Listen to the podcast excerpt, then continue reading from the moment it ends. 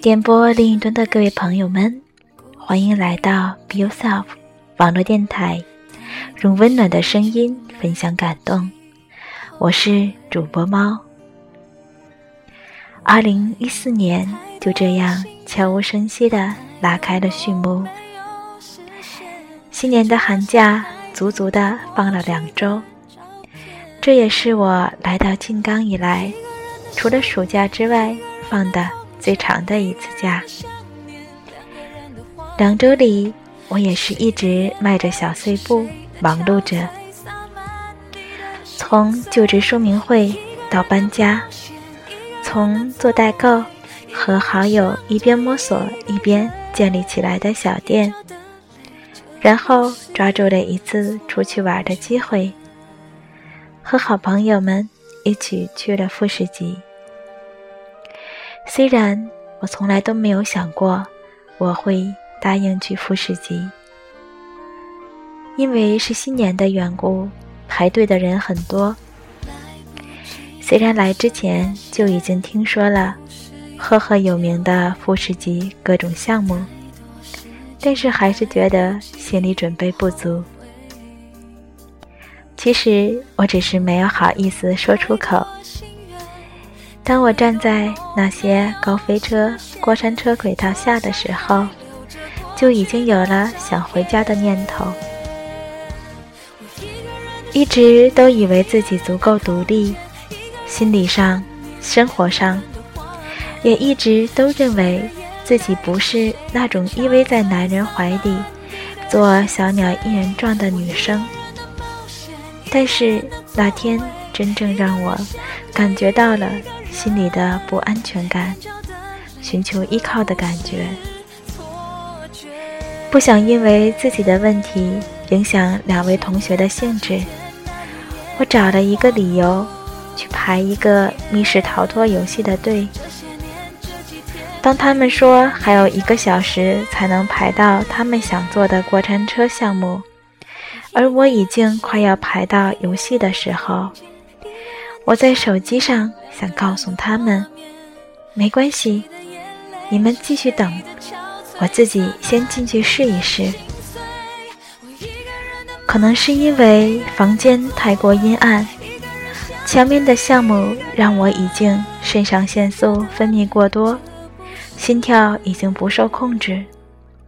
我握着手机，迟迟不肯发出去，直到有人拍我的肩膀。看到了好友的面容，心才踏实了下来。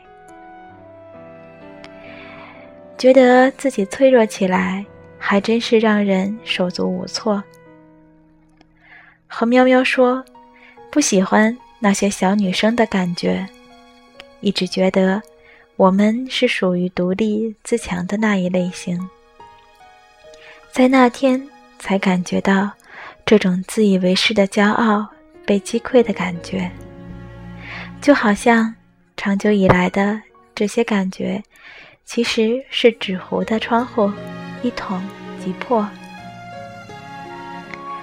滑冰的时候，我想起了我的初衷，教我滑冰的那个人，从开始带我上冰都没有拉过我一把。他当时说的那句话，我现在都还记得。你要自己摔倒，再自己爬起来，重复多了，也就会了。初中那年夏天的吉利大厦，他双手背在后面，在冰上滑得飞快。我在后面走得像个刚孵出来的企鹅。多年之后再次尝试，才觉得当年摔过的那些地方。就像疼痛记忆回现，就连第一步怎么迈出去都犹豫不决。可我总要学会迈出第一步，总要学会跌倒了再爬起来，总要学会，即便身边没有人扶，没有人拉，即便是摔得再疼，也能保证第一时间自己站起来。羡慕那些小孩子们滑得轻盈，平衡保持得好，也羡慕他们身边。有大人们扶着，一步一步的在教着他们，而自己却步履蹒跚，像个老太太。那天回家，心口一直闷闷的，说不出是什么原因。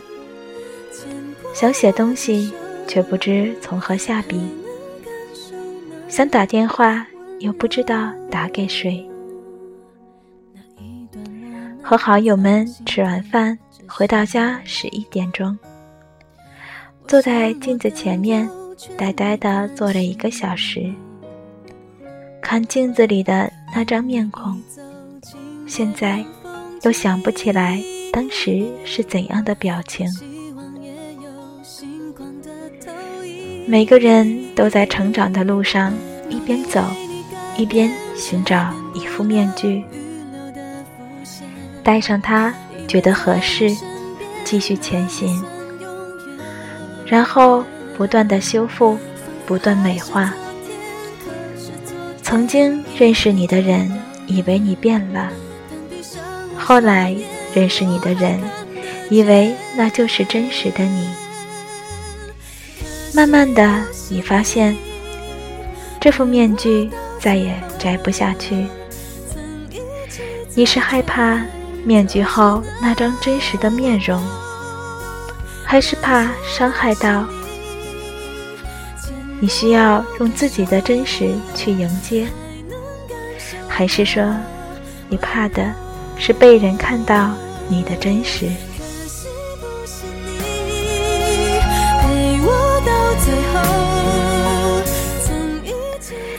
若不是丢失了自己，又怎么？会寻找自我，对呀，曾经面具下的那张面孔，你还记得吗？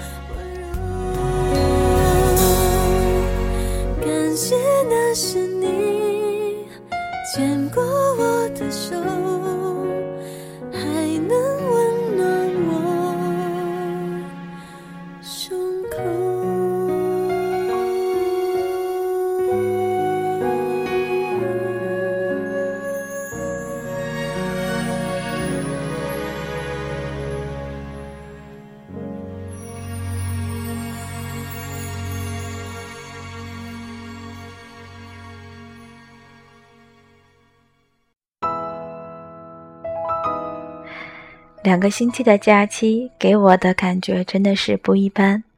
我觉得我好像有很长的一段时间都没有像现在这样睡觉睡到自然醒。